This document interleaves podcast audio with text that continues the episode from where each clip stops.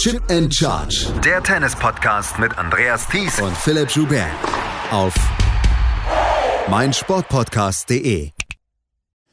Drei Turniere bei den Frauen, ein großes, das in Shanghai bei den Männern. Dazu eine ganze Menge an News der Woche. Äh, es war mal wieder Zeit, einen Podcast aufzunehmen. Herzlich willkommen zu einer neuen Ausgabe von Chip and Charge, ein Tennis Talk. Nach drei Wochen Pause. Mein Name ist Andreas Thies, natürlich wieder an meiner Seite Philipp Joubert. Hallo Philipp. Hallo Andreas. Ich habe nachgeschaut. Es war wir haben zwei oder drei Mal in diesen zehn Jahren, in denen wir jetzt den Podcast aufnehmen, drei Wochen Pause gehabt. Hm. Nicht und hinnehmbarer Zustand. Ja, und ich glaube für dich jetzt auch nicht die ideale Pause gewesen, ne?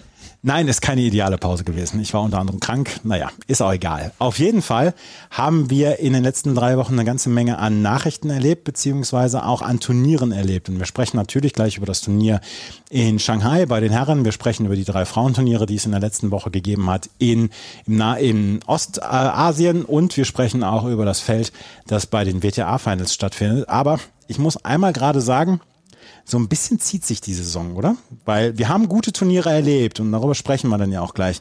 Aber so diese Phasen nach den US Open ist, glaube ich, auch von vielen Spielern dann eher eine Pflicht denn eine Lust. Ja, irgendwann wird es anstrengend. Ne? Mhm. Ähm, wir reden ganz spät in der Sendung noch über Konsolidierung im Kalender.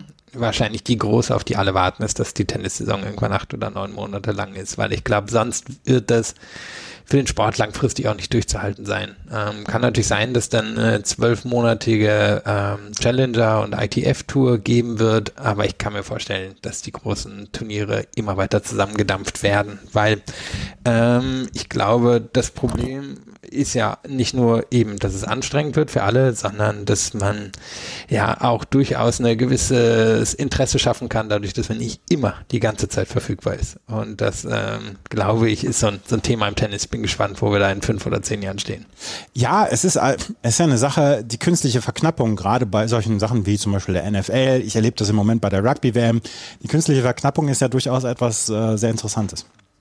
Ja, und ich meine, ne, wir, ich glaube, steht nicht in Frage, dass wir Tennis gut finden, aber irgendwann, ich finde es irgendwann auch anstrengend. Ne? Ähm, und die Phase ist jetzt erreicht. Jetzt kommen natürlich nochmal ein paar Höhepunkte und vielleicht braucht es eben die, die Durchhängerphasen, die es jetzt gibt. Ähm, die Höhepunkte eben in Form des Billie Jean King Cups, ähm, Davis Cups und dann den beiden Jahresendturnieren. Aber der Weg dahin, ja, er hat sich für den einen, den einen oder die andere durchaus länger angefühlt.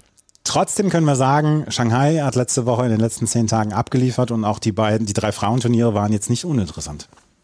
Nee, ähm, also Shanghai, äh, da, da haben wir eben das gesehen, was wir jetzt immer häufiger bei den Herren sehen, dass so Turniere, wenn nicht einer der beiden dominanten Spieler ähm, das, das gerade gewinnt, durchaus sehr offen sind.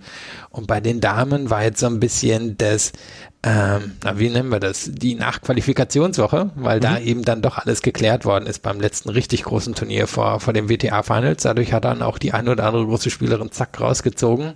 Und dann war es jetzt bei den äh, Turnieren ein bisschen ruhiger. Aber was wir dann ja immer erleben und jetzt eben auch gesehen haben, dass eben diejenigen eine Chance bekommen, die, die hart übers Jahr gearbeitet haben und jetzt in so WTA Hauptfelder reinrutschen und die, die Möglichkeit bekommen fürs nächste Jahr, sich hier das große Los zu ziehen, nämlich die Möglichkeit, Möglichkeit, so lange wie möglich auf der Tour zu spielen. Und vor allen Dingen sich vielleicht noch für das Hauptfeld bei den Australian Open zu qualifizieren, weil da geht es bis Ende November noch um die Plätze dann in Melbourne im Hauptfeld. Wir sprechen gleich über die Frauen, die letzte Woche in drei Städten gespielt haben, plus wir wissen jetzt, wie das Feld bei den WTA-Finals aussieht. Das alles gleich hier bei Chip and Charge, dem Tennis Talk.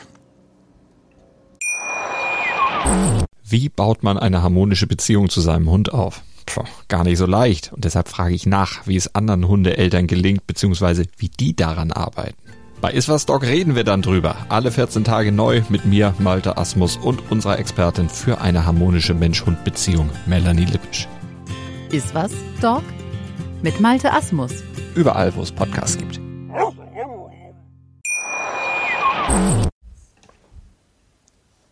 Das Feld der WTA-Finals steht fest. In Cancun wird Ende des Monats die WTA-Finalsiegerin ermittelt zwischen diesen acht Namen. Marina Sabalenka, Iga Swiatek, Kokogov, Elena Rybakina, Jessica Pegula, Ons Jabeur, Maketa Vondrushova und Karolina Muchova.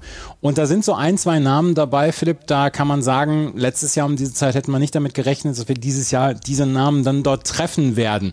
Maketa Vondrushova und Karolina Muchova als erste ähm, Namen sind da zu nennen. Das ist schon ein ja, sehr interessantes Feld, was wir dort sehen werden in drei Wochen.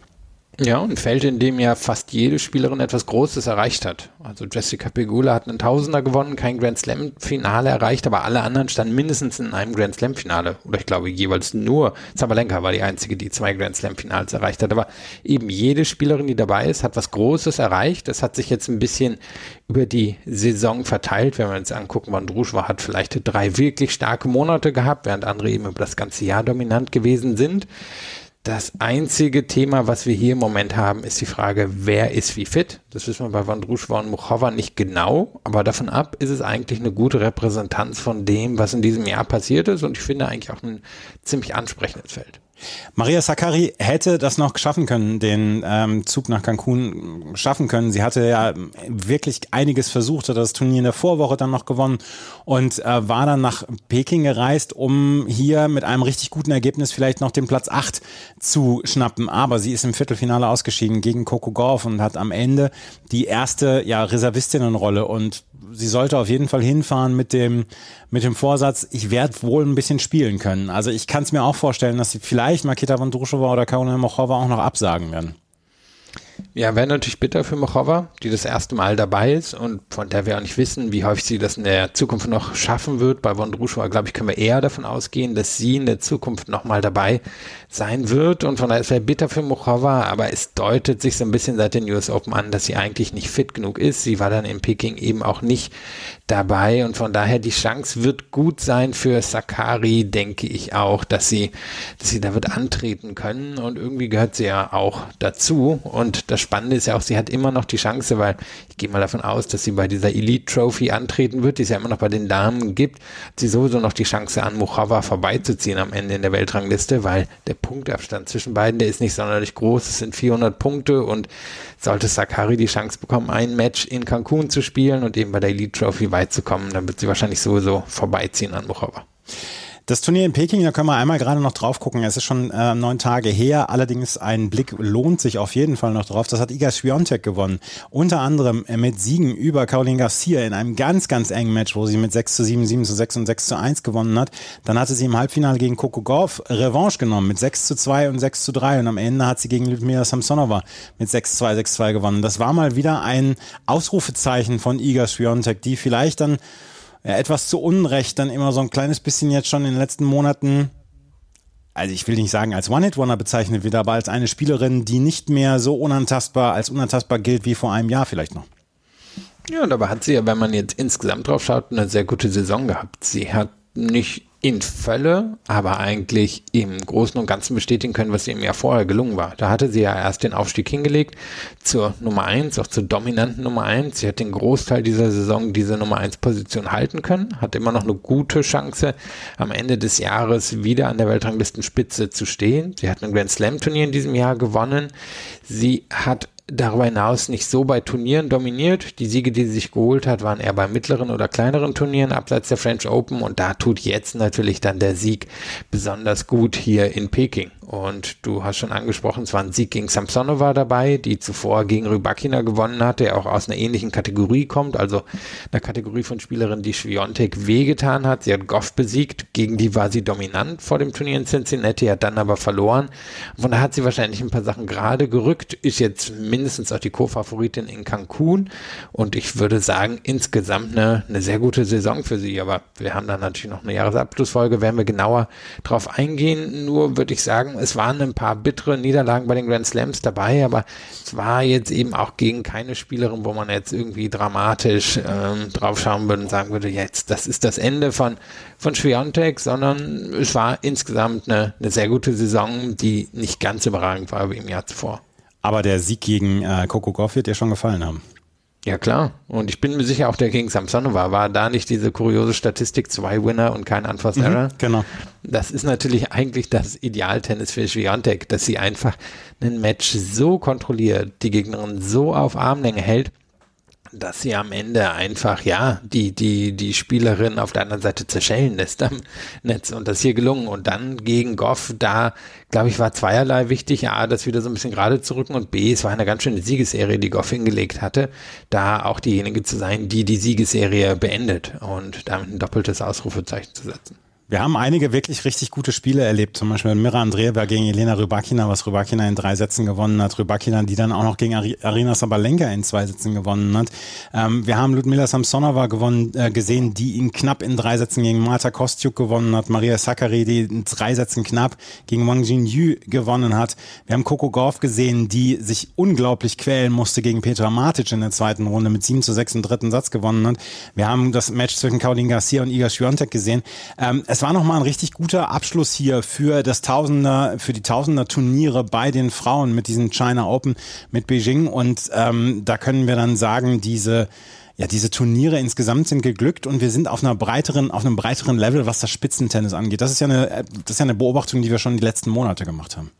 Ja, und trotzdem eben nicht, wo es so, so random, so zufällig mhm. alles ist sondern es gab eben acht Spielerinnen, die sich ja spannenderweise auch nochmal so in Kategorien einteilen. Wenn man draufschaut, eben Sabalenka und Swiatek haben sich am Ende dann doch abgesetzt vom Feld.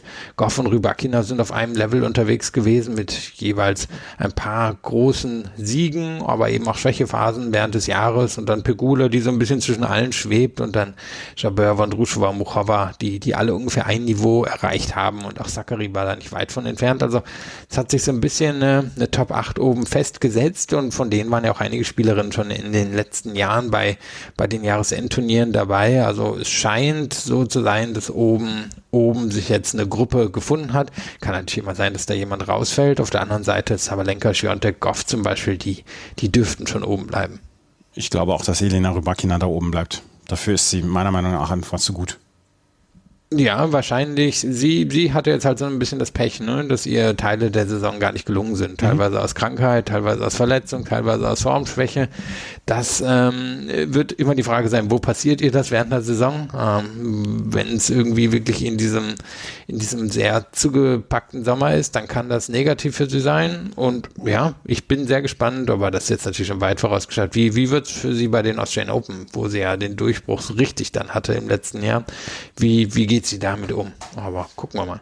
Über die Australian Open sprechen wir gleich auch noch im News-Teil, aber wir wollen jetzt als erstes mal über die drei Turniere sprechen, die in der letzten Woche stattgefunden haben auf der WTA-Tour, nämlich in Zhengzhou in China ein 500er-Turnier und zwei 250er-Turniere, einmal in Hongkong und einmal in Seoul. Das Turnier in Zhengzhou hat Jinwen Zhang gewonnen im Finale gegen Barbora Krejcikova 2-6, 6-2, 6-4.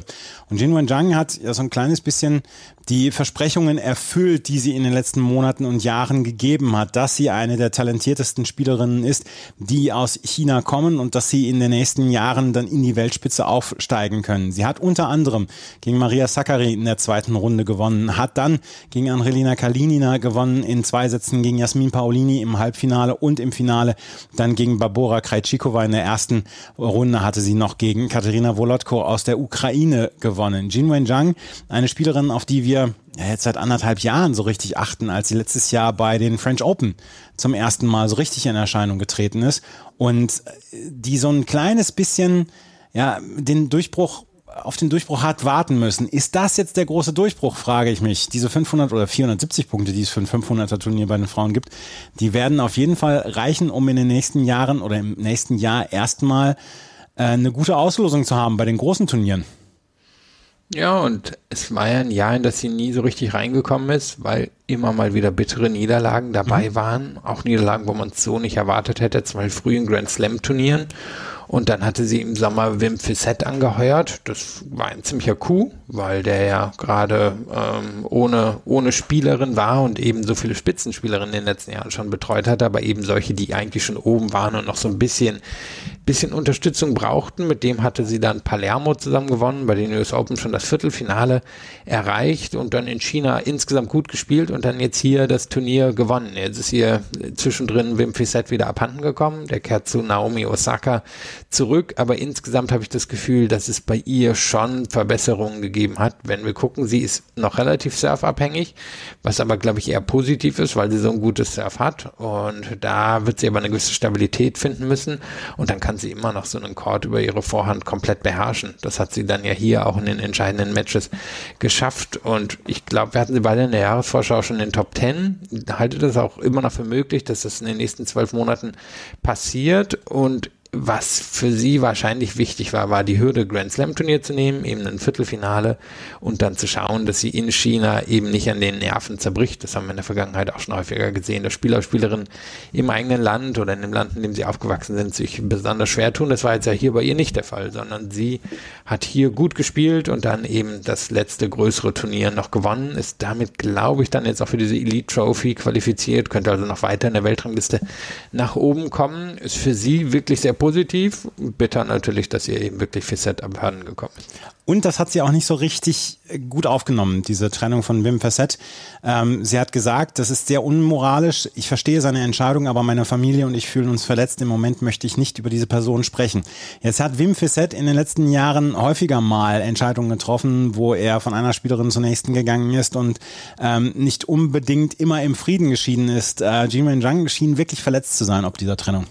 Ja, finde ich gut, dass sie es ausspricht. Mhm. Also warum, warum da jetzt hinter dem Berg halten? Ja. Ähm, wenn sie es enttäuscht, dann soll sie es sagen. Und es sind ja ähm, immer wieder so ein bisschen schwierige Themen, diese Beziehungen zwischen Coach und Spieler, Spielerin, einfach weil es anders ist als in einem Teamwettbewerb, weil Spieler, Spielerinnen den Coach äh, oder die, die Coachin am Ende anheuern und ja, so richtig ähm, mit Rechten durchsetzt ist das Ganze nicht von beiden Seiten, sondern es ist immer so ein bisschen so ein, so ein komisches Business. Und das hat sich hier wieder gezeigt. Und ich finde es gut, sie ist jung ähm, und ähm, sie, sie hatte noch nicht den Status, äh, den er normalerweise betreut und hat sich da jetzt trotzdem öffentlich gegen gewehrt. Und ähm, ich finde das erstmal eine positive Sache, dass er jetzt so ausgesprochen hat. Prinzipiell ist, ist Jin Wenjang ja so ein bisschen mehr outspoken als andere Spielerinnen, vielleicht dann aus China, vielleicht dann auch, ja, was nicht unbedingt dem Klischee entspricht. Und ähm, ich finde das auch gut. Sie musste äh, bei ihrer Siegerehrung dann auch noch Karaoke singen. Ob sie das so richtig toll fand dann am Ende, das weiß ich nicht. Auf unserem Twitter-Account ist das dann auch nochmal zu sehen, das Video. Im Finale gewinnen Jin Wenjang gegen Barbora Krejcikova äh, mit 2 zu 6, 6 zu 2, 6 zu 4. Um Krejcikova ist es ja so ein kleines bisschen still geworden oder leise geworden in den letzten Wochen und Monaten. Die Ergebnisse waren nicht unbedingt da und äh, dass sie mal Grand Slam-Siegerin war, haben vielleicht dann auch der ein oder die andere vergessen. Aber hier hat sie ein wirklich gutes Turnier gebracht. Sie ähm, ist hier gegen Petra Matic in die erste Runde eingestiegen, hat dort in zwei Sätzen gewonnen, dann gegen Lesia Zurenko von der Aufgabe von Zurenko profitiert, dann gegen Daria Kasatkina ganz klar 6-3, 6-0 gewonnen, um im Finale gegen Jin Wenjang zu verlieren in drei Sätzen. Krejciko war mit einem guten Saisonabschluss und und man hofft dann auch so ein bisschen, dass sie fit wird und fit ist im nächsten Jahr. Ja, und ich meine, sie wird das ja wahrscheinlich in den Top Ten abschließen. Also es können noch Spielerinnen an ihr vorbeiziehen, aber sie wird eben auch noch die Chance bei, bei der Elite Trophy oder aber dann als zweite Spielerin bei, bei den WTA Finals, wo sie die, ja, eben die Vertretung der Vertretung sein wird, ähm, noch Punkte zuzulegen für sie ist natürlich ein komisches Jahr. Sie hatte ja Anfang des Jahres, nachdem sie dann Dubai gewonnen hatte, das Tausender, die, die Ansage gemacht, naja, ich gehöre eigentlich zu den Top 3 da oben dazu und danach ist ihr gar nichts mehr gelungen. Mhm. Vor allem ist ihr sehr wenig gelungen bei den Grand Slam Turnieren. Also sie hatte bei den Australian Open noch das Achtelfinale erreicht und danach wirklich nur noch ein Match Rest des Jahres bei den Grand Slam Turnieren gewonnen. Das ist natürlich enttäuschend für das Level, was sie auch anstrebt und es ist immer wieder erstaunlich, sie ist wirklich eine ganz schön krasse Hop-oder-Top-Spielerin. Und jetzt hat sie es am Ende noch in die Top 10 geführt oder eine gute Chance, dass sie am Ende des Jahres in den Top 10 stehen wird. Da gehört sie auch hin und trotzdem ist es schon, schon erstaunlich, wie, wie wenig Konstanz sie da reinbringen kann. Es sind Verletzungen, aber es liegt eben auch so ein bisschen an ihrem Spiel anscheinend, das für mich eigentlich mal stabil aussieht, aber dann am Ende eben wohl doch nicht stabil genug ist, um wirklich ähm, ganz oben im Moment ranzukommen. Äh, das Jahr ist wirklich krass. Dubai gewonnen, sie hat San Diego ähm, gewonnen, sie hat in Zhengzhou das Finale erreicht, sie hat in Birmingham das Finale erreicht. Wirklich große Turniere.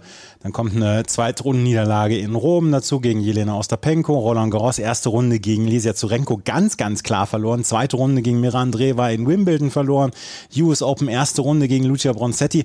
Das ist schon, das sind schon krasse Ausschläge.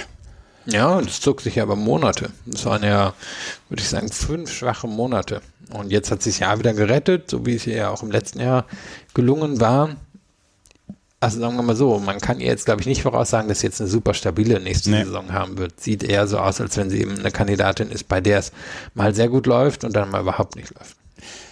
Dann können wir noch einmal gerade drüber sprechen. Daria Kasatkina und Jasmin Paulini haben das Halbfinale erreicht. Jasmin Paulini wird eine der Spielerinnen sein, die im italienischen Kader für die Billie Jean King Cup Finals dabei sind. Werden wir auch nachher nochmal drüber sprechen. Die hat gegen Laura Siegemund im Viertelfinale gewonnen. 3-6, 6-0, 7-5. Laura Siegemund hatte sich vorher gegen Ludmila Samsonova durchgesetzt und stand im Viertelfinale hier. Laura Siegemund am Ende wird sie vielleicht sogar zweitbeste Deutsche sein in der Weltrangliste ähm, am Ende des Jahres. Und das war Anfang des Jahres, wo sie noch lauter darüber ähm, gedacht hat, na, vielleicht sollte sich auf Doppel konzentrieren, weil die Belastung erstens mit Einzel und Doppel sehr groß ist und zweitens, weil sie beim Doppel in andere Turniere reinkommt als im Einzel. Jetzt steht sie unter den Top 70 im Race im Moment und äh, ist sehr gut aufgestellt für die nächste Saison. Das ist ein starkes Jahr von Laura Siegemund. Ja, man kann gespannt sein, ne? wie, wie lange das noch so weitergehen wird. Sie ist ja eben auch eine, die zwischendrin relativ extreme Ausschläge nach oben hat, aber das ist auch in ihren besten Karrierephasen so gewesen und dann eben Zeiten, wo es eher so ein bisschen ruhig um sie ist. Im Doppel hat sie übrigens auch noch die Chance, nach Cancun zu kommen, meine ich zumindest. Mhm. Also ich glaube, es wird knapp, aber in hat der Theorie ja. ist die Chance. Hat sie das gesagt? Hat sie, ja, hat sie. Hat sie. Ähm, es wird knapp, aber sie, sie hat die Chance, um da noch hinzukommen. Ich meine, das wäre natürlich auch nochmal ein Riesenerfolg. Und ähm, du hast schon angesprochen, 70 im Race, da wird sie jetzt auch nicht mehr weit zurückfallen in den nächsten Monaten. Also eine gute Chance, zumindest nochmal alle großen Turniere mitzunehmen und dann nochmal zu gucken, Ende 2024, wo sie steht. Kann natürlich sein, wenn sie jetzt irgendwie im Sommer nächsten Jahres wirklich irgendwie bei 180 steht, dass sie sagt, nee, jetzt ist die Konzentration auf Doppel, aber eine Theorie hat sie sich jetzt nochmal ein Jahr geschaffen, in dem sie das machen kann und vielleicht dann ja auch Einzelspielerin sein wird bei den Billie Jean King Cup Finals. Wir werden es dann Anfang November erleben. Das Turnier in Jiangsu gewann Jim Wenjiang. Das Turnier in Hongkong, das gewann Leila Fernandes im Finale gegen Katharina Sinjakova. Und da haben wir ja zwei Spielerinnen erlebt, die in ihren allerbesten Zeiten wirklich zu Weltklasseleistungen in der Lage sind. Leila Fernandes dann ja auch schon mal im US Open Finale gestanden. Ähm, in ihren schwächeren Zeiten aber wirklich unkonstant sind und viele Erstrundenniederlagen haben. Und gerade Katharina Sinjakova, die zu den besten Doppelspielerinnen der Welt gehört, die sich aber wahrscheinlich wahrscheinlich selber immer noch so ein kleines bisschen als Einzelspielerin sieht, ähm, hatte hier ein gutes Ergebnis gebraucht, haben sie beide erreicht. Leila Fernandes gewinnt zum ersten Mal seit März 2022 wieder einen Titel. 3-6, 6-4, 6-4. Das war ein tolles Finale, was wir dort gesehen haben zwischen Fernandes und Sinjakova. Und am Ende gewinnt die etwas konstantere in diesem Finale. Ja, und für viele wahrscheinlich auch die doch mittlerweile ein bisschen talentiertere. Also man kann gespannt sein, wer von den beiden die bessere Karriere zumindest im Einzel am Ende haben wird. Fernandes, finde ich, hat sowieso in den letzten Monaten nochmal einen, nicht unbedingt einen Schritt nach vorne gemacht, aber für Stabilität gesorgt. Und sie war ja wirklich eine, die damals ziemlich, ziemlich rasant nach oben gekommen war, dann aber wie Emma Raducano auch Probleme hatte, das so richtig zu bestätigen dann nochmal ein größeres Resultat bei den French Open im vergangenen Jahr hatte, Viertelfinale, dann aber eben verletzt gewesen ist. Und da hat es lang gedauert, bis sie von dieser Verletzung zurückgekommen ist. Und jetzt habe ich das Gefühl, da hat sich zumindest stabilisiert. Ich weiß nicht, ob sie für Größeres im Moment geschaffen ist. Ich sehe immer noch ein Spiel, wo ich mir denke, es fehlt so ein bisschen an Power. Sie ist in der Lage, die Power der Gegnerin zu nutzen und ähm, damit quasi den ganzen Court zu bespielen. Aber ich frage mich, wie viel eigene Power hat sie und braucht sie die oder braucht sie die am Ende nicht? Ähm, kann sie sich auf ihren Körper zum Beispiel verlassen? Und ähm, von daher äh, irgendwie, ja, vielleicht, vielleicht sind nochmal so große Würfe drin, aber ich glaube, das Wichtigste war erstmal so dieses Stabilisieren. Sie hat sich ja so ein bisschen stabilisiert. Guadalajara war Viertelfinale, dort hat sie gegen Sofia Kenin ganz knapp verloren. Ähm, dann ist eine Quali-Niederlage in Beijing gegen Eva Lüß dabei gewesen, aber jetzt Hongkong dann das Finale.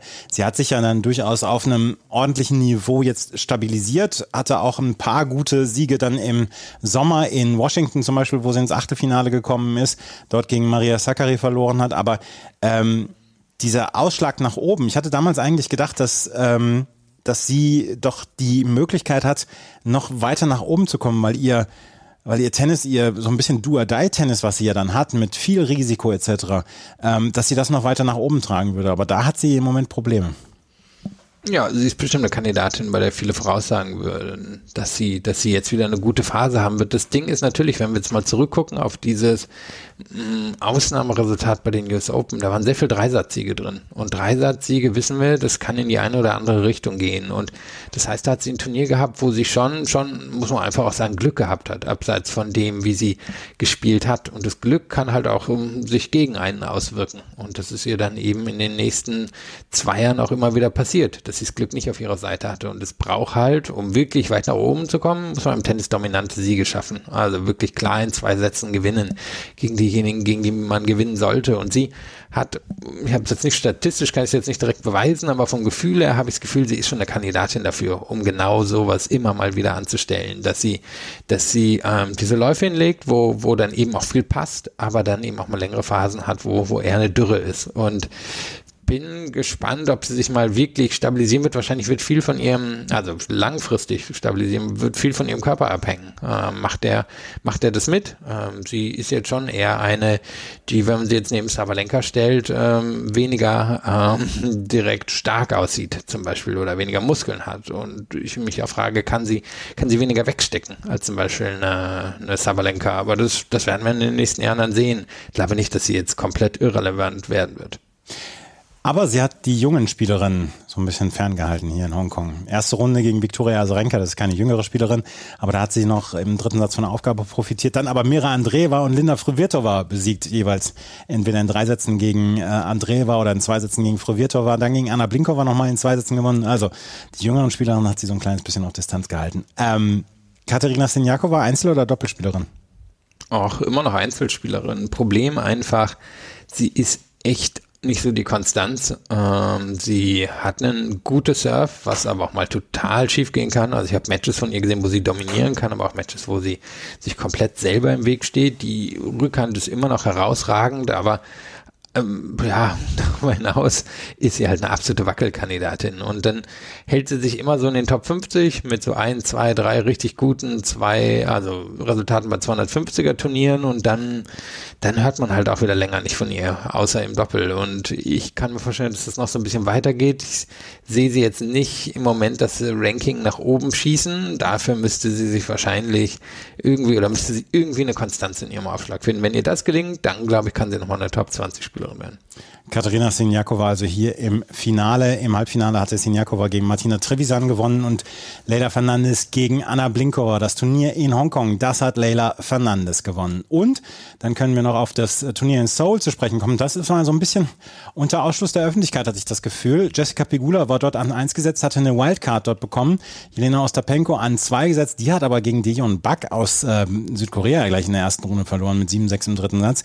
Jessica Pegula am Ende ja, so ein bisschen zum Turniersieg gecruised. Auch wenn sie gegen Claire Lou in der zweiten Runde oder der, im Viertelfinale ein bisschen Probleme hatte, wo sie in drei Sätzen ran musste, hat sie am Ende aber eh gegen Yu Yuan im Finale mit 6 zu 2 und 6 zu 3 gewonnen. Und Pegula hat hinterher gesagt, dass dieser Turniersieg ihr dann äh, durchaus sehr, sehr gefallen hat und äh, sehr wichtig war. Sie hat dann am Ende dann auch gesagt, Mensch, dieser Titel ähm, ich, sie spricht so ein bisschen Koreanisch. Äh, ihre Mutter wurde adoptiert ähm, und sie hat koreanische Wurzeln und dass ihr dieser Turniersieg sehr, sehr wichtig gewesen sei und äh, sie freute sich sehr über diesen Titel in Hongkong, äh, Entschuldigung, in Seoul. Aber sie war so ein bisschen das einzige Zugpferd dort.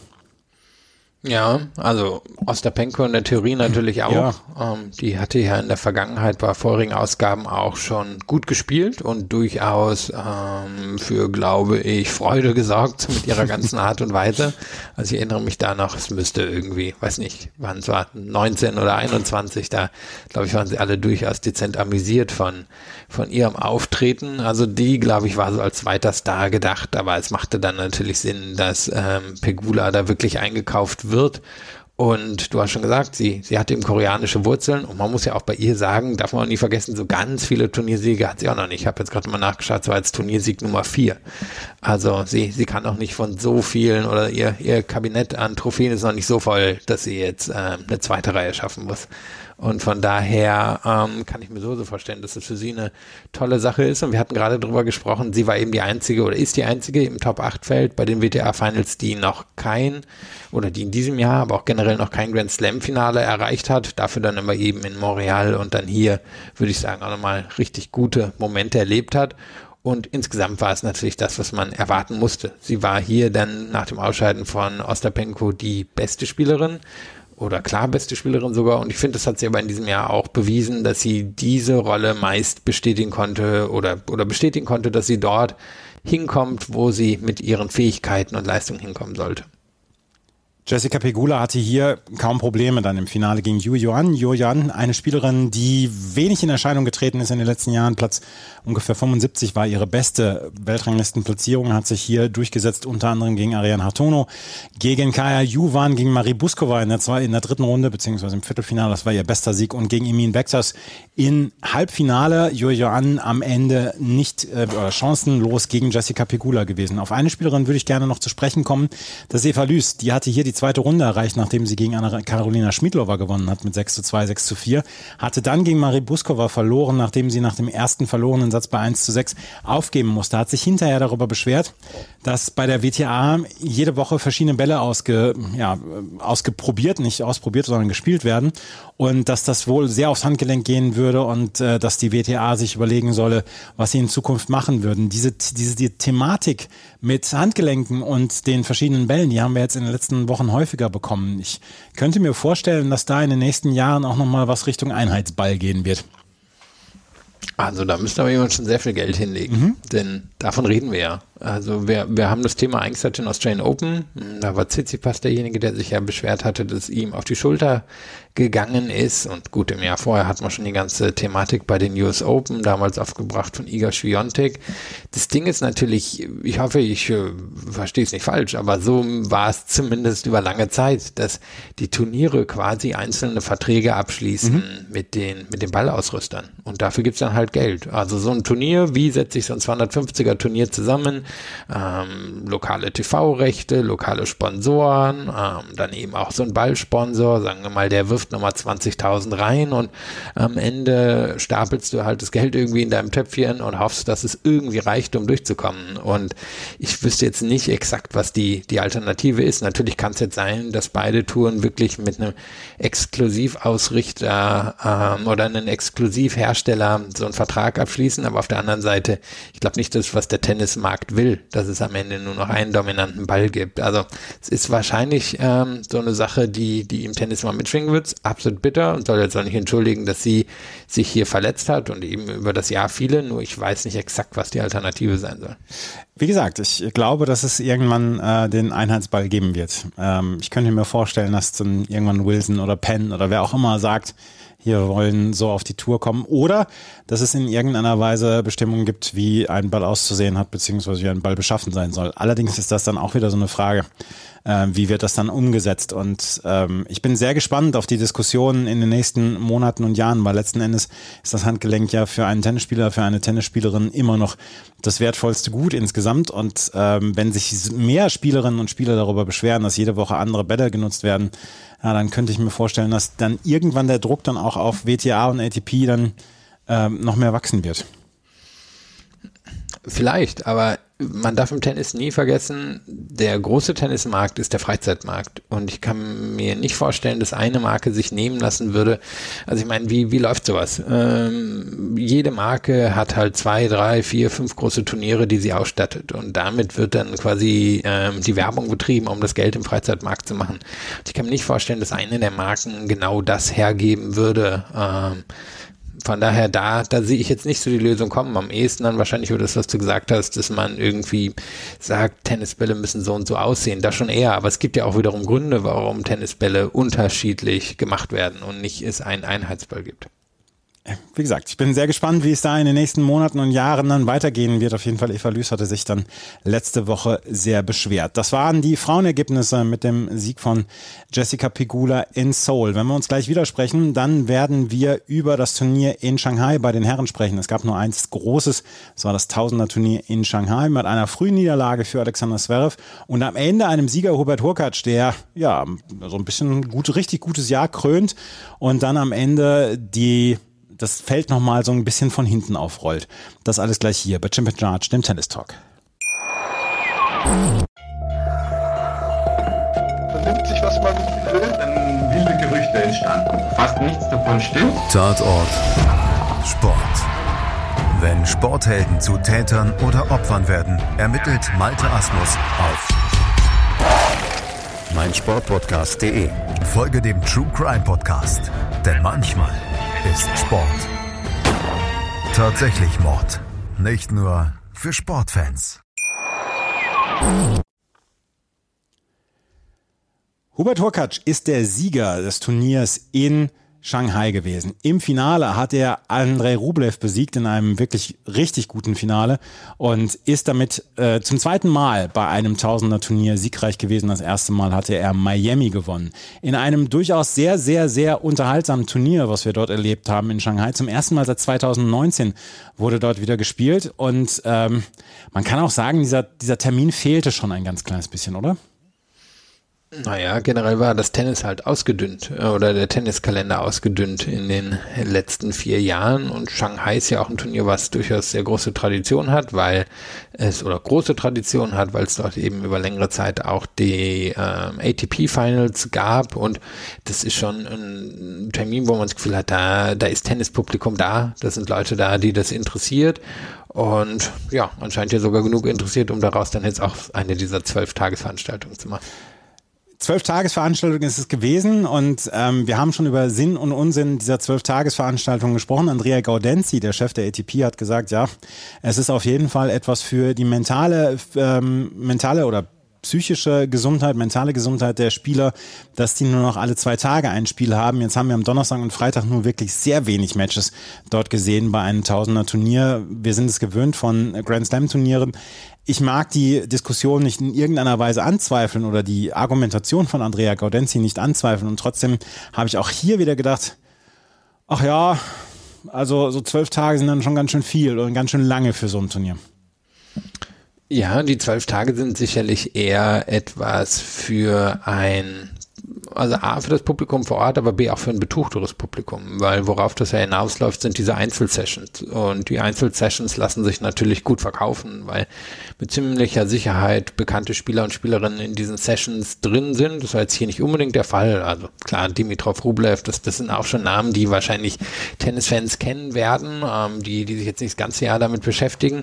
Aber ja, es ist halt aus meiner Sicht ähm, wie bei allen Konsolidierungen, die wir im Moment im Tennis sehen, sie, sie werden für die Top-Spieler und Spielerinnen gemacht und für diejenigen, die sich das leisten können. Hubert Hurkacz hat auf jeden Fall dieses Turnier gewonnen und er hat es am Ende im Finale gewonnen gegen Andrei Rublev. Und es war ein tolles Match, was wir dort im, am Ende gesehen haben. Und Hubert Hurkacz gewann mit 6 zu 3, 3 zu 6 und 7 zu 6, 10 zu 8 im Tiebreak des dritten Satzes und über Hubert Hurkacz wird immer so ein kleines bisschen ja, vielleicht gelächelt sogar, weil er ist ein Spieler, der nicht unbedingt auffällig ist. Er ist ein sehr unauffälliger Spieler insgesamt, dann auch neben, des, neben dem Platz.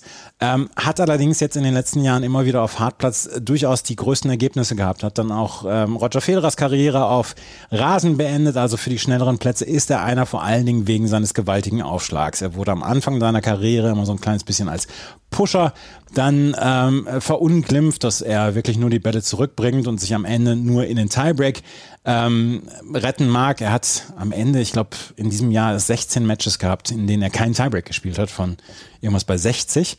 Ähm, aber er hat dieses Turnier gewonnen und er hat es am Ende wirklich sehr, sehr souverän gewonnen. Er hat gute Siege gehabt, unter anderem gegen Zhang Zhizhen, der vor heimischer Kulisse dort zu ganz großen Taten aufgeschwungen ist. Hat er mit 7 zu 6 im dritten Satz gewonnen. Gegen Fabian Marujan hat er gewonnen. Er hat gegen Yusu Yu gewonnen in zwei Sätzen. Er hatte vielleicht nicht die allergrößten Gegner, hat sich aber in seinem größten Match dann in drei Sätzen gegen Andrei Rublev durchgesetzt und das war sehr nervenstark. Ja, keine Frage. Eine gute Woche gehabt, jetzt ja auch eine durchaus gute Phase gehabt. Wenn wir jetzt schauen, in Cincinnati war er ja auch schon im Halbfinale gewesen. Insgesamt ist das Ding natürlich bei ihm, du hast gesagt, ganz unauffällig, man kann auch sagen, er ist halt ein bisschen farblos. Mhm. Also er hat jetzt nicht das spannendste Spiel, viel hängt von seinem Surf ab. Er ist jemand, der auch viele Bälle zurückbekommt, der wie so viele moderne Spieler ein bisschen wackelig auf der Vorhand ist, aber auf der Rückhand sehr stabil. Und das Ding war jetzt, viele hatten wahrscheinlich gedacht, er kann in diesem Jahr nochmal einen Schritt nach vorne machen und dann gucken wir uns so die ersten Monate und die großen Turniere an. Was, was erreicht er bis Cincinnati? Vierte Runde, dritte Runde, vierte Runde, zweite Runde, zweite Runde, zweite Runde, zweite Runde, dritte Runde, zweite Runde, erste Runde, zweite Runde. Und das ist also die Zusammenfassung von Hurkacz bei größeren Turnieren in diesem Jahr. Und dann Halbfinale in Cincinnati hier gewonnen, also beides durchaus schnellere Hardcourts, wo er auch reüssieren können sollte mit seinem Spiel.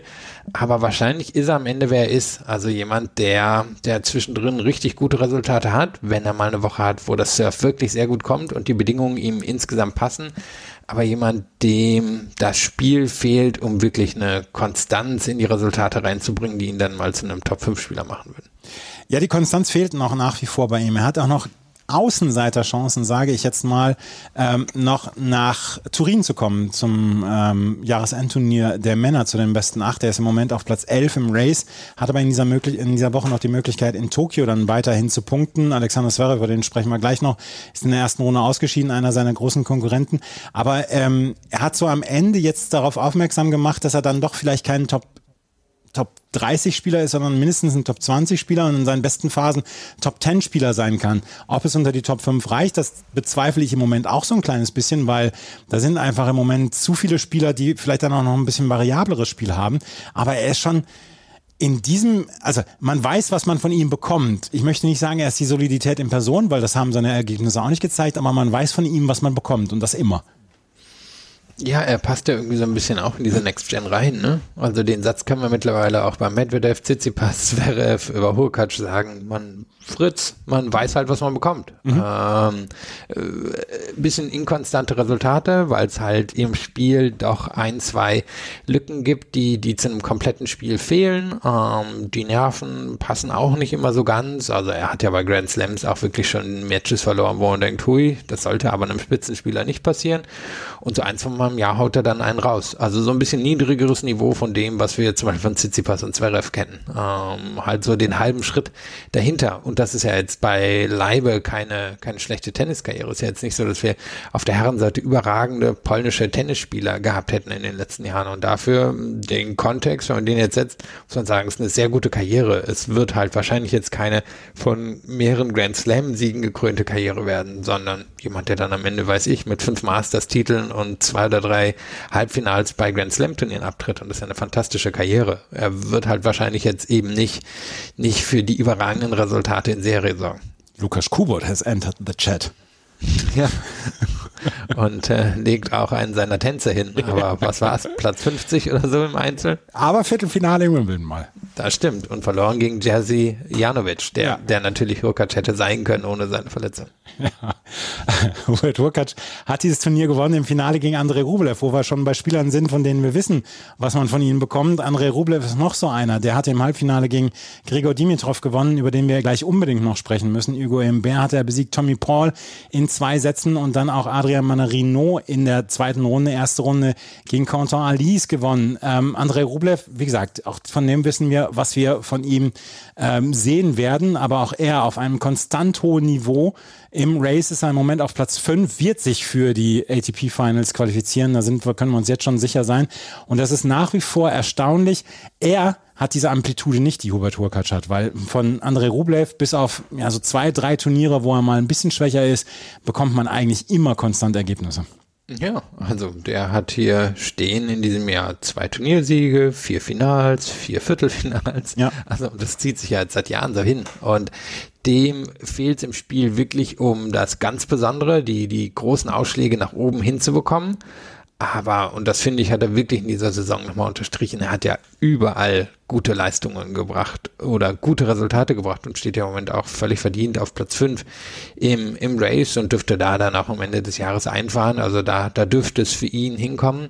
Und so wie man jetzt vor zwei Jahren noch so ein bisschen zweifeln konnte, gehört er wirklich so in diese Top 8 hinein. Da war das immer so ein bisschen eine, eine, Frage, weil er, weil er eben wirklich nur so diesen einen Gang gehen konnte, ist dieser eine Gang jetzt so hoch, dass er auf jeden Fall in die Top 8 hineingehört. Er wird wahrscheinlich jetzt nicht so viele große Turniere gewinnen und das hat man ja auch im Finale gesehen. Also ich fand ihn, nachdem er in den letzten Wochen wieder ein bisschen lockerer wirkte, jetzt nervlich extrem angespannt. Mhm. Ähm, diesen Fotografen, den er da angeschissen hat, das glaube ich, ist eine, ist eine, ja, eine, zeigt, wie, wie es um seine Nerven stand, zeigt aber eben auch, wie er die Sache natürlich einschätzt. Auch er wird davon ausgehen, jetzt nicht äh, zehn große Turniere in seiner Karriere zu gewinnen, sondern vielleicht zehnmal die Chance zu haben und dann besser auch die Chance zu nutzen. Und von daher für ihn, glaube ich, so gut die Woche war, war das jetzt am Ende schon ziemlich bitter. Ich muss trotzdem noch mal einmal darauf zu sprechen kommen. Riley Opalka hat das vor ein oder zwei Jahren gesagt, als es darum ging, äh, werden Spieler gut genug bezahlt oder nicht gut genug bezahlt. Riley Opalka schwingt sich ja immer so ein bisschen auf als der Verfechter. Es ist äh, bei weitem nicht genug, was äh, Spieler bezahlt bekommen. Der hatte damals gesagt, guckt euch mal an, was äh, Andrei Rublev seit Jahren macht. Über den wird kaum gesprochen. Ja, wir sprechen über Nadal, über Federer, über Djokovic und vielleicht reden wir auch über Alcaraz, aber über Andrei Rublev redet kaum jemand. Und das ist, das möchte ich dann doch nochmal, ohne diese Debatte über Geld etc. aufzumachen, aber das möchte ich dann nochmal unterstreichen. Was Andrei Rublev einfach immer wieder bringt, ist schon sehr beachtlich. Und ähm, ich habe, ich habe hier schon mal David Ferrer-Vergleiche gebracht. Er ist nicht auf diesem Niveau vielleicht von David Ferrer, der damals so noch, noch ein bisschen konstanter war, aber so ein kleines bisschen die, die Vergleiche lassen sich nicht wegwischen. Und äh, das ist schon bemerkenswert, was er aus seiner Karriere macht, mit all den Schwächen, die es dann ja auch hat, unter anderem der Rückhand, an der er kontinuierlich arbeitet. Ja, und wenn man jetzt mal guckt, er ist im Race auf Platz 5, er steht vor Tsitsipas, Zverev und Rune. Ja. Und er hat auch klar das bessere Jahr als die gehabt. Ähm, während Tsitsipas Zverev zum Beispiel total mit Top-10-Spielern äh, Probleme hatten, hat Rublev da, würde man sagen, solide abgeschnitten.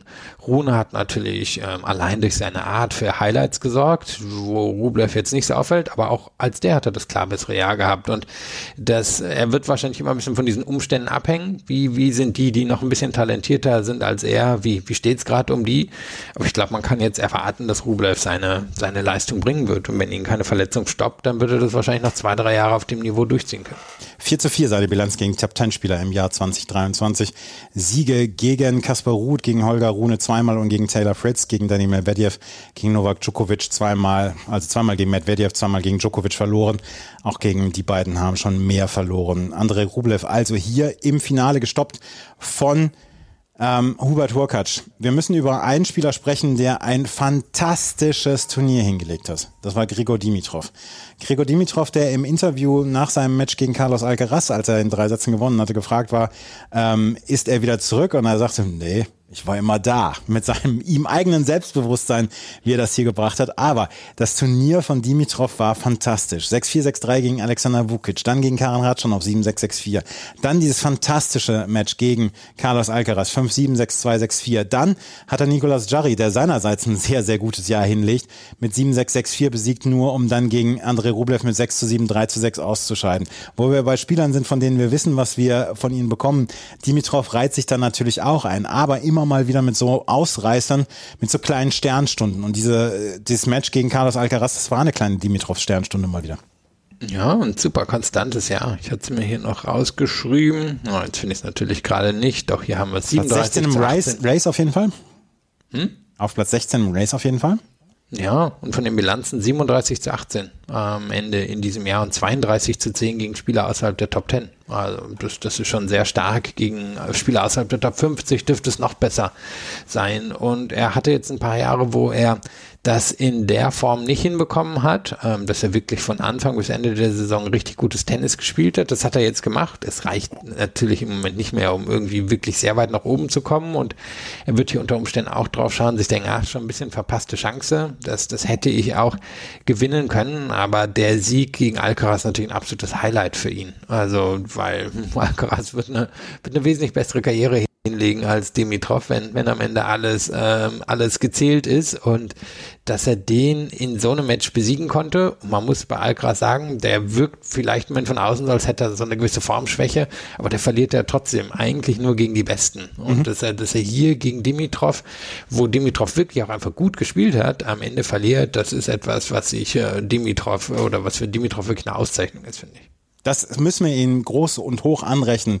Dieser Sieg gegen Carlos Alcaraz war einer dieser Siege, die man nicht häufig hat. Und Dimitrov wird wahrscheinlich keinen Grand Slam mehr gewinnen. Aber Dimitrov hat in seiner Karriere immer die großen Leute dann auch besiegt, beziehungsweise dann auch ähm, gute Leute geschlagen. Damals diese ATP-Finals, die er so toll gespielt hatte. Also Dimitrov ist ein Spieler, der immer wieder zu, sich zu Höchstleistungen aufschwingen kann und der hier dann ja für die großen Siege gesorgt hat, unter anderem gegen Carlos Alcaraz. Und äh, über, wir müssen über noch zwei, drei andere Spieler sprechen, weil dieses Turnier hatte eine ganze Menge an Überraschungen. Ein Spieler, über den wir sprechen müssen, ist Fabian Marojan. Der hat gegen Hubert Hurkacz knapp in drei Sitzen verloren, hat aber mal knapp seinen zweiten äh, Top-Ten-Sieg in diesem Jahr eingefahren. Nachdem er in Rom Carlos Alcaraz besiegt hatte, besiegte er hier Kaspar Ruth mit 7 zu 6, 3 zu 6, 6 zu 4. Das ist von der Wertigkeit vielleicht nicht ganz so hoch anzurechnen wie sein Sieg gegen Alcaraz im Mai, aber Marojan hat hier insgesamt ein exzellentes Turnier gespielt. Erste Runde gegen Arthur Rinderknecht in zwei Sätzen, dann gegen Alex de Minaur, klar in zwei Sätzen gewonnen, gegen Dujan Lajovic in zwei Sätzen gewonnen und dann gegen Kaspar Ruth diesen Sieg und dann im Dreisätzen knapp gegen Hubert Hurkacz auszuscheiden. Fabian Marojan, der ein sehr, sehr offensives Spiel hat, der mit seiner, mit seinen beiden Grundschlägen, mit der Vorhand und der Rückhand wirklich viel machen kann, der vielleicht auch so ein bisschen unauffällig ist, aber von dem man vielleicht noch eine ganze Menge erwarten kann und der vielleicht ja auch in Ungarn bald die Nummer eins sein könnte.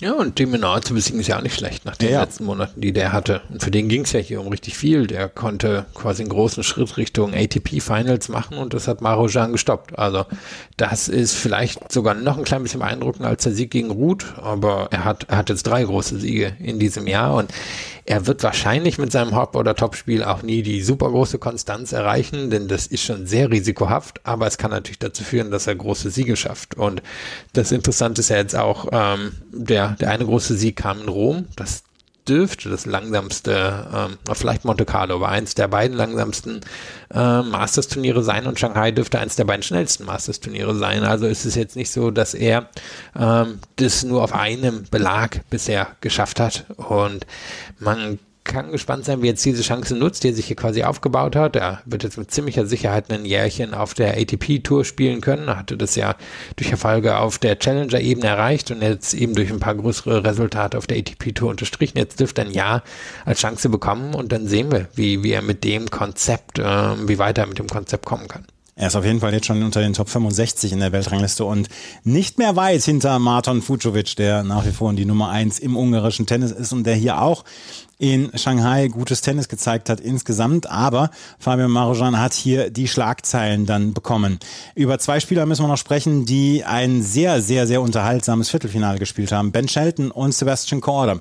Sebastian Korda nach seinen, nach seinen Australian Open, wo er diese Handgelenksverletzung hatte, war er monatelang ausgefallen und kämpft sich jetzt wieder ran. Sein Zweisatzsieg gegen Daniil Medvedev war richtig, richtig gut. Dann gegen Francisco Cerundolo in zwei knappen Sätzen gewonnen, um dann ein sehr unterhaltsames Match gegen Ben Shelton zu gewinnen. 6-7, 6-2, 7-6. Das amerikanische Männertennis momentan ist exzellent aufgestellt. Es gibt noch nicht den einen wirklich großen Spitzenspieler, aber ich glaube, fünf Spieler sind jetzt unter den Top 25 aus den USA und äh, sie sind alle jung. Ja, und die beiden, die wir jetzt hier gesehen haben, ich meine, was war es jetzt? Erste rein amerikanische Masters-Viertelfinale in sechs Jahren, sieben Jahren? Irgendwie sowas, ne? Ja. Ähm, das sind wahrscheinlich die beiden, die am ehesten eine Chance haben, wirklich ein Top-5-Spieler zu werden. Also klar, Tiafo, Fritz sind nicht so weit davon entfernt, aber da hat man das Gefühl, mh, die haben wahrscheinlich jetzt so das Level erreicht, was sie auch erreichen werden. Shelton und Korda, bei denen, denke ich, ist zumindest die Möglichkeit gegeben. Shelton ist immer noch ein ziemlicher Rohdiamant, aber hat natürlich ein extrem beeindruckendes Surf und wird insgesamt besser, würde ich sagen. Und Korda, ja, man schaut sich sein Spiel an und denkt sich, naja, viele Schwächen hat er nicht.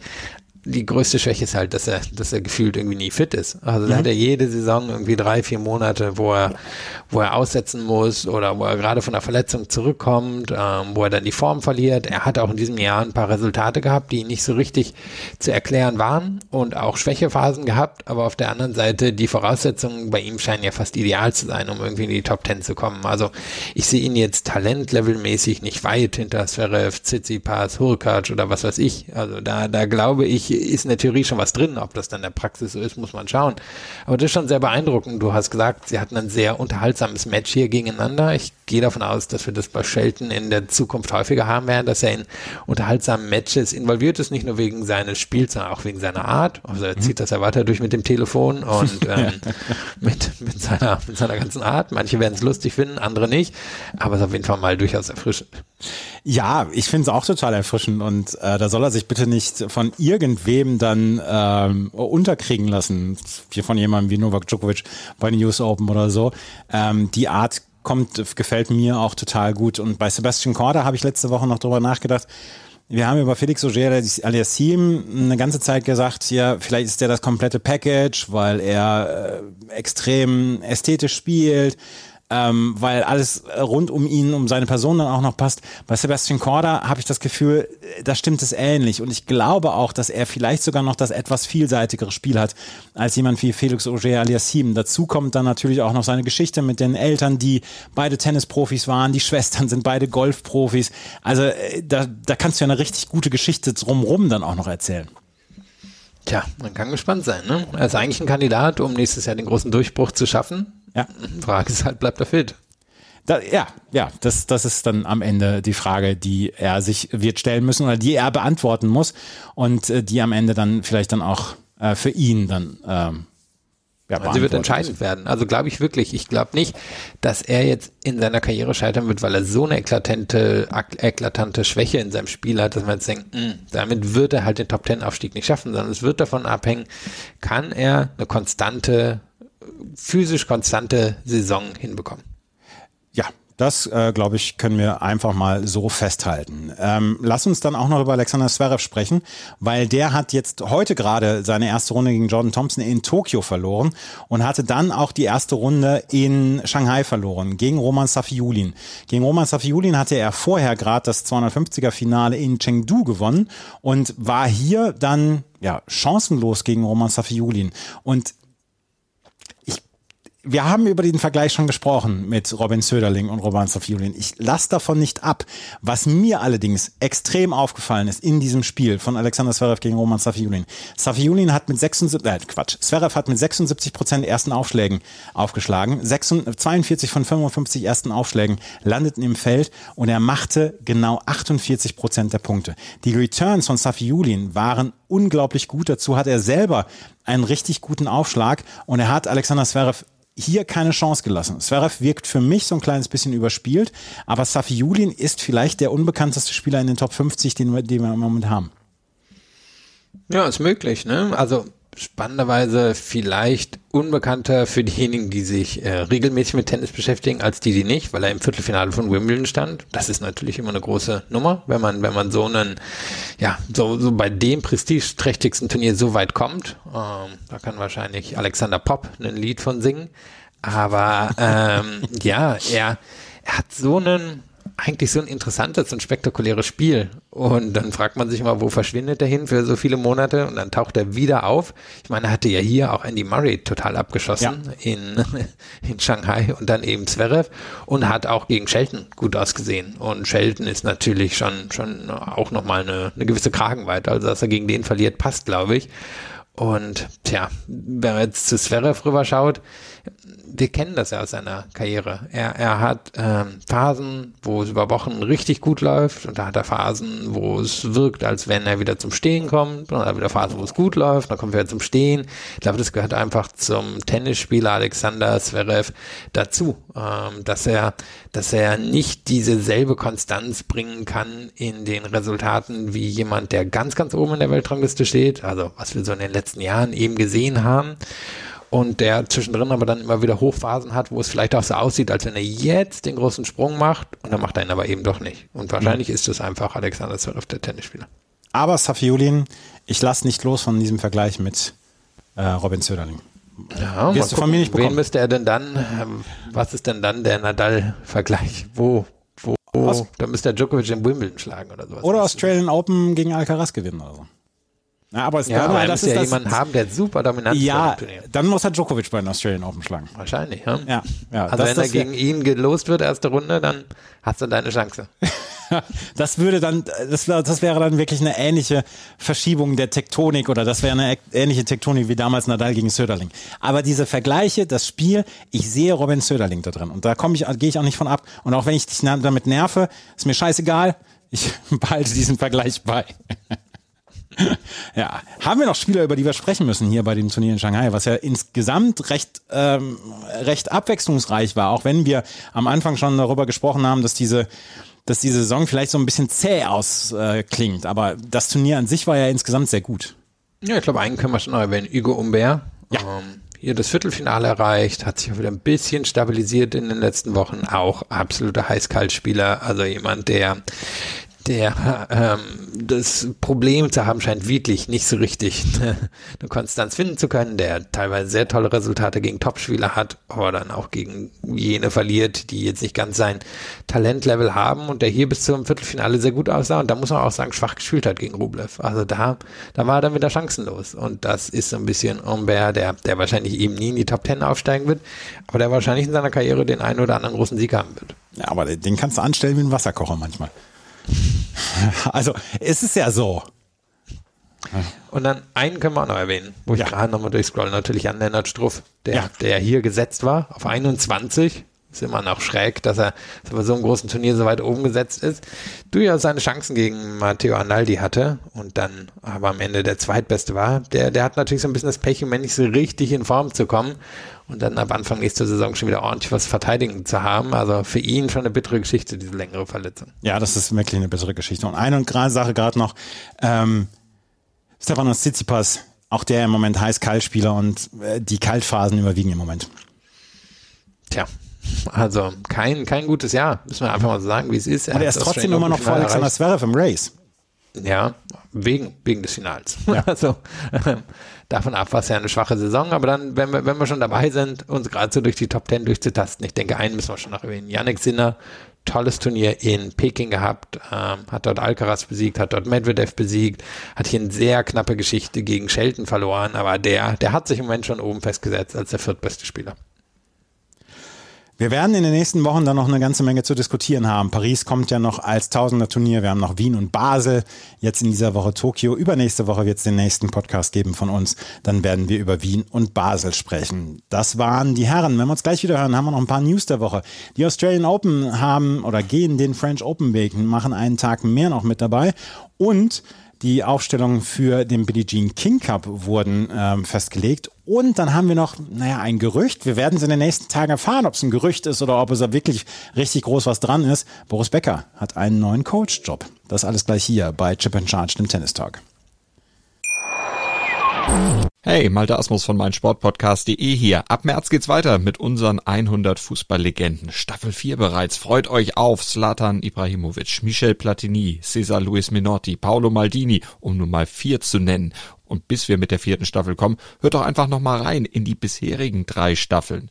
Ronaldinho, Sepp Meyer, Gary Lineker, Lothar Matthäus und viele weitere warten da auf euch. 100 Fußballlegenden. Jetzt überall, wo es Podcasts gibt. Ein Foto, das in den letzten 48 Stunden so ein bisschen äh, ja, durch die sozialen Medien gereicht worden ist, ist ein Foto, auf dem Boris Becker zu sehen ist. Boris Becker in sportlicher Manier unterwegs, nämlich im Team von Holger Rune. Es gibt Gerüchte, dass er jetzt zum Team Holger Rune gehört. Wie lang das sein wird, wo, ob das nur für das Turnier in Stockholm sein wird, ob das bis Ende des Jahres oder für die nächsten Monate sein wird, das wissen wir zu diesem Zeitpunkt nicht. Aber alleine, dass Holger Rune und Boris Becker anscheinend jetzt hier zusammenarbeiten in Stockholm, das ist schon eine Erwähnung wert. Es ist noch nichts geleakt worden, so richtig, ne? Nee. Das ist ja das Spannende hier. Also Saison oder Situation um Rune rum, den hatten wir jetzt gerade gar nicht erwähnt in Shanghai, aber totale Formkrise seit Wimbledon, auch wegen Verletzungen wohl. Also er hat ja jetzt von einem Schulterproblem gesprochen. Das ist eigentlich die einzige Erklärung, wie er so abstürzen konnte in den letzten Monaten, sogar im Moment in Gefahr, sich nicht zu qualifizieren für Turin, nachdem er ja im ersten halben Jahr locker ein Top-5-Spieler gewesen ist und war zwischendrin bei Moratoglu, hat nicht so geklappt, ist jetzt zu seinem Kindheitscoach zurück, scheint auch nicht so richtig zu klappen und zack, taucht auf einmal Boris Becker auf. Wäre natürlich sehr interessant, würde sicherlich im Tandem passieren mit noch jemandem, der, der so ein bisschen für die Alltagsarbeit zuständig ist. Und kann mir vorstellen, dass Becker das gut gefällt, weil ihm sicherlich Rune so mit seiner Kratzbürstigkeit auch, auch als Typ irgendwie gefallen wird und kann man mal gespannt sein, ob die beiden wirklich zusammenarbeiten. Ich bin auch sehr gespannt und ich würde es beiden wünschen, dass sie äh, miteinander Erfolg haben. Boris Becker nach seiner Zusammenarbeit damals mit Novak Djokovic, die ja durchaus sehr erfolgreich verlaufen ist, ähm, hatte er seitdem, ich meine, kein Engagement mehr. Ja, ein bisschen Zverev geholfen. ne? Ja, ein bisschen Zverev geholfen, aber ansonsten nicht wirklich ein festes Engagement mehr gehabt, außer dann fürs Fernsehen und ähm, Holger Rune, der, du hast es gesagt, das erste halbe Jahr wirklich fantastisch bestritten hat und seit, also ein bisschen seit Wimbledon ist, ist der ist so ein bisschen der Faden gerissen bei ihm. Ich bin sehr gespannt, wie es dann jetzt weitergehen wird und ob die körperlichen Probleme, die er hatte in den letzten Wochen, ob die jetzt dann ähm, abgeschlossen sein werden. Das werden wir sehen und ob die beiden vielleicht, und das ist wieder eine fantastische Überleitung, bei den Australian Open zusammenarbeiten werden. Die Australian Open haben diese Woche ja ihren Launch gehabt. Es ist immer so im Oktober, dass die Australian Open vorstellen, was sie denn im Januar ähm, zu tun gedenken. Und da gehörte unter anderem dazu, dass neben dem Court 6 eine zweistöckige Bar aufgebaut wird, dass dieser, dieser Plaza, wenn man so reinkommt auf die Australian Open, auf das Australian Open Gelände, da ist so ein, so ein großer runder Platz, der wird umsäumt von den Statuen von Spielerinnen und Spielern, von den Legenden des australischen Tennis. Und da können die Zuschauerinnen und Zuschauer können dann immer die Matches live auf dem Großbildschirm schauen. Und dieser ähm, Teil wird jetzt überdacht. Da hat man gerne mal bei 40 Grad gesessen und sich, und sich rösten lassen. Jetzt wird dieser ähm, Court überdacht werden, beziehungsweise dieser Platz überdacht werden. Und dazu haben die Australian Open bekannt gegeben, dass sie jetzt schon am 14. Januar starten werden, also am Sonntag, einen Tag länger. Sie haben es damit begründet, dass sie gesagt haben, ja, wir wollen so ein bisschen die Late-Night-Finishes umgehen. Aber die Late-Night-Finishes hat es jetzt auch bei den US Open gegeben mit zwei Spielen tagsüber und zwei Spielen abends. Also der Center Court, die Rod Laver Arena wird auch noch zwei äh, Day-Session-Matches und zwei Night-Session-Matches ähm, bekommen. Der wahre Grund dürfte sein, dass man einfach mal einen Tag mehr Tickets verkaufen kann. Ja, ich glaube, wir haben es alle gelesen und gehört und haben uns Dagobert Duck vorgestellt, wie er in seinen Geldspeicher reinspringt. Denn mhm. darin sind die Australian Open immer sehr gut gewesen, Geld zu verdienen. Ähm, und ja, ehrlich, es ist halt der Grund. Also äh, bin gespannt, wann das erste Grand Slam Turnier versuchen wird, auf, auf 16 Tage zu gehen. Wir werden gleich noch so ein bisschen über eine Konsolidierung der ATP Tour sprechen. Und es ist natürlich an sich, also man kann das jetzt, glaube ich, aus verschiedenen Perspektiven sehen. Für diejenigen, die, die äh, normale Fans sind, die das von zu Hause am Fernseher verfolgen, ist natürlich super. Drei Sonntage ist besser als mhm. zwei Sonntage. Ähm, für diejenigen, die an einem Wochenende dahin gehen können, ist das auch super. Wo das Problem Problem halt beginnt, sind für die kleineren Turniere, die, die halt für solche in Anführungszeichen Stunts immer weiter werden äh, weichen müssen oder dann zum Beispiel ihre Halbfinals am Donnerstag oder am Freitag ausspielen, wenn mh, erfahrungsmäßig weniger Leute kommen, als es jetzt am klassischen Samstag, Sonntag bei einem Tennisturnier wäre. Für die Spieler wird es, glaube ich, auch nicht einfacher werden, auch wenn hier natürlich alles jetzt wieder mit, ähm, mit den Spielern begründet wird, aber es entzerrt halt nochmal alles. Ähm, der Rhythmus geht raus. Ähm, ja, es ist, ist halt, ähm, nachdem die Australian Open wahrscheinlich während der Pandemie auch nochmal sehr stark Verluste gemacht haben, ein weiterer Weg, um Geld zu verdienen. Dazu wird dann auch noch ein bisschen die Quali-Woche aufgewertet. Ähm, während der Quali-Woche soll es dann auch mehr ähm, Trainings geben von den Spitzenspielern auf den großen Courts, die man dann auch besuchen wird können. Bislang war es immer so der Fall gewesen, dass die Quali-Woche relativ ruhig war und die Spieler äh, sich äh, gerade auf den großen Courts immer unter Ausschluss der Öffentlichkeit vorbereiten konnten. Also man hatte so Trainings, die man eine Viertelstunde lang angucken durfte und dann musste man wieder gehen. Öffentliche Trainings gab es gerade auf den großen Courts nicht. Und ähm, auch das wird jetzt erweitert, um dann auch wahrscheinlich dann während der Quali-Woche noch ein kleines bisschen mehr ja, Anziehungskraft zu haben für Zuschauerinnen und Zuschauer, die großen Spielerinnen und Spieler dort zu sehen. Und ähm, ich bin sehr gespannt, wie es sein wird. Ich weiß noch nicht, ob ich hinfliegen werde. Ähm, das steht zu diesem Zeitpunkt noch nicht fest. Aber die Australian Open werden an einem Sonntag beginnen, am 14. Januar. Die Saison geht dann ja schon los Ende ähm, Dezember dann unter anderem mit dem United Cup. Können wir auch mal gerade drüber sprechen. United Cup wird wieder stattfinden. Sechs Teams oder 18 Teams in sechs Dreiergruppen in Sydney und in Perth wird es stattfinden und ähm, dann die anderen Turniere werden ganz normal dann durchgeführt werden. Das zu den Australian Open. Dann haben wir noch zwei Nachrichten. Eine Nachricht ist die, dass die ähm, Aufstellungen bekannt gegeben worden sind für die Billie Jean King Cup Finals vom 7. bis zum 12. November. Am Donnerstag, dem 9. November, wird Deutschland sein erstes Spiel ähm, bestreiten gegen Italien und am 10. November gegen Frankreich das zweite Spiel. Die deutsche Mannschaft wird angeführt von Tatjana Maria, dann Annalena Friedsam, Laura Siegemund, Eva Lüß und Jule Niemeyer werden im Team von Kapitän Rainer Schüttler dabei sein. Es gibt keine Überraschung in diesem Fall. Für die Italienerinnen werden Jasmin Paolini, Elisabetta Cocciaretto, Martina Trevisan unter anderem antreten und für Frankreich Caroline Garcia, Vavara Kratscheva zum ersten Mal für Frankreich und Alice Cornet bzw. Christina Mladenovic. Das deutsche Team sicherlich Außenseiterin, aber nicht unbedingt chancenlos, hätte ich jetzt gesagt.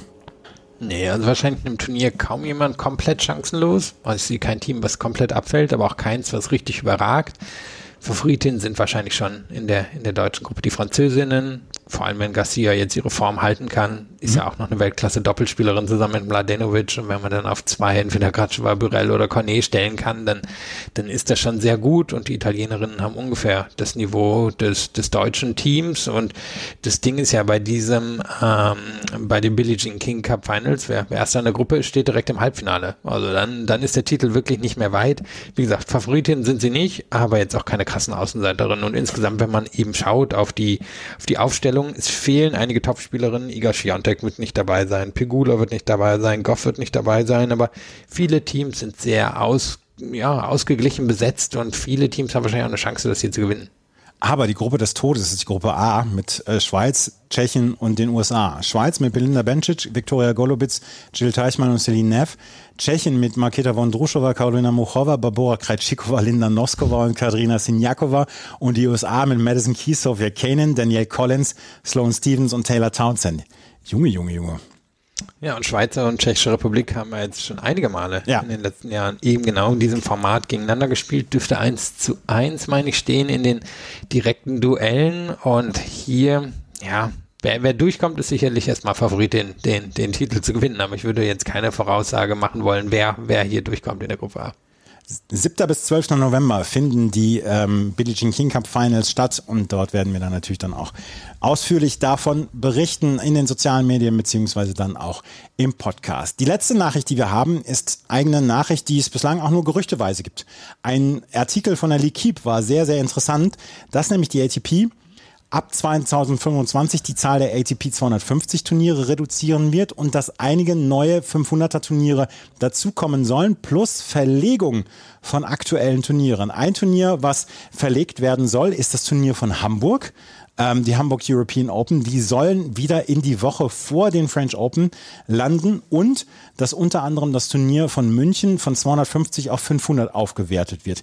Das ist im Moment das, was wir wissen aus einem Le Keep-Artikel. Mehr ist noch nicht bestätigt worden, aber dass zum Beispiel ähm, Doha ein 500er-Turnier wird, dass Newport rausfallen wird, ähm, dass Dallas ähm, aufgewertet wird für Atlanta und München, das mit dem Lyon-Turnier so ein bisschen fusionieren soll und dann ein 500er-Turnier werden soll. Also das ist gerade für die deutschen Turniere eine sehr, sehr interessante Aussicht auf 2025.